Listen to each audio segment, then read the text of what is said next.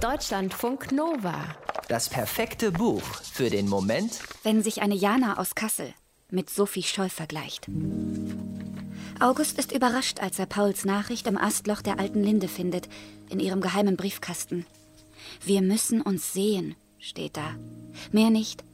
Mit dieser Dringlichkeit hat Paul noch nie ein Treffen vereinbart. Kein Grund zur Sorge, redet sich August ein. Aber als er seinen Freund wenige Tage später trifft, wird ihm klar, hier passiert was.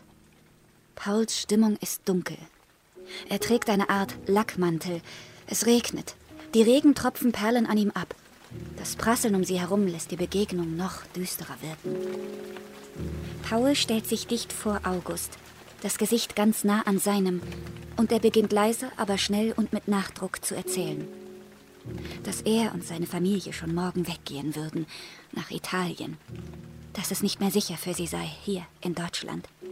Dass den einflussreichen Freunden seiner Eltern zunehmend die Hände gebunden seien und sein Vater in Italien eine Stellung an einem zoologischen Institut in Aussicht habe. Plötzlich nimmt Paul Augusts Hand. Langsam erreichen Pauls Worte August.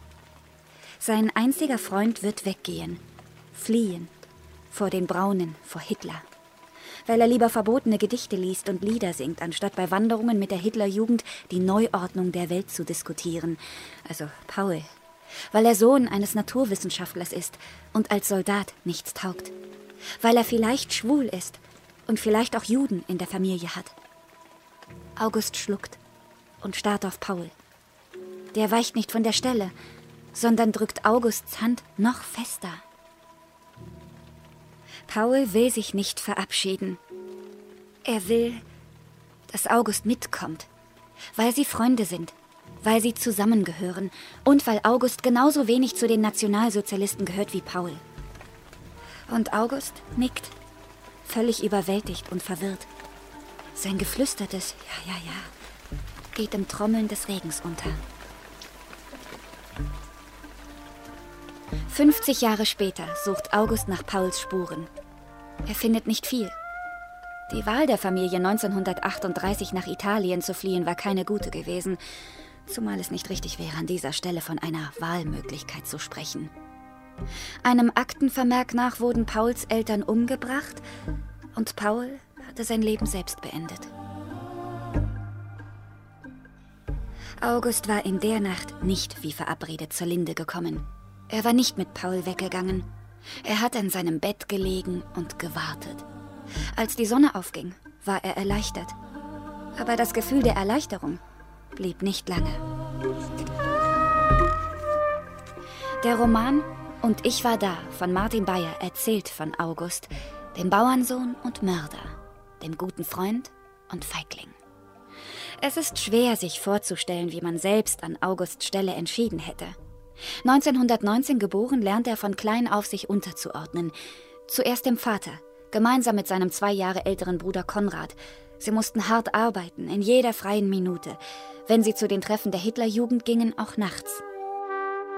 Während Augusts Bruder Konrad bei diesen Treffen regelrecht aufblüht und seine Bestimmung darin sieht, schon bald dem Vaterland als Wehrmachtssoldat zu dienen, ist August eher nur so dabei, wenig begeistert, aber auch nicht angewidert genug, um sich den Unternehmungen und Mutproben zu entziehen oder gar zu widersetzen, so wie Paul.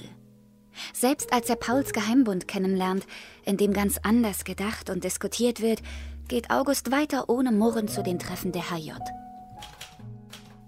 Es ist seine Tochter Anna, die August viele Jahre später dazu bringt, endlich alles aufzuschreiben, was ihm zwischen 1938 und 1943 widerfahren ist.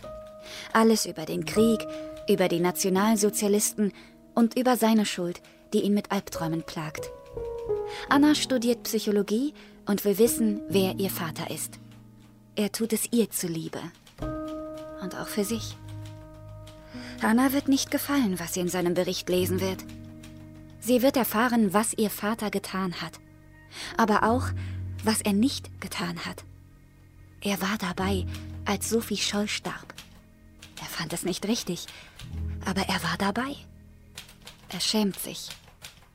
Er war ein Mitläufer. Deutschlandfunk Nova. Grünstreifen.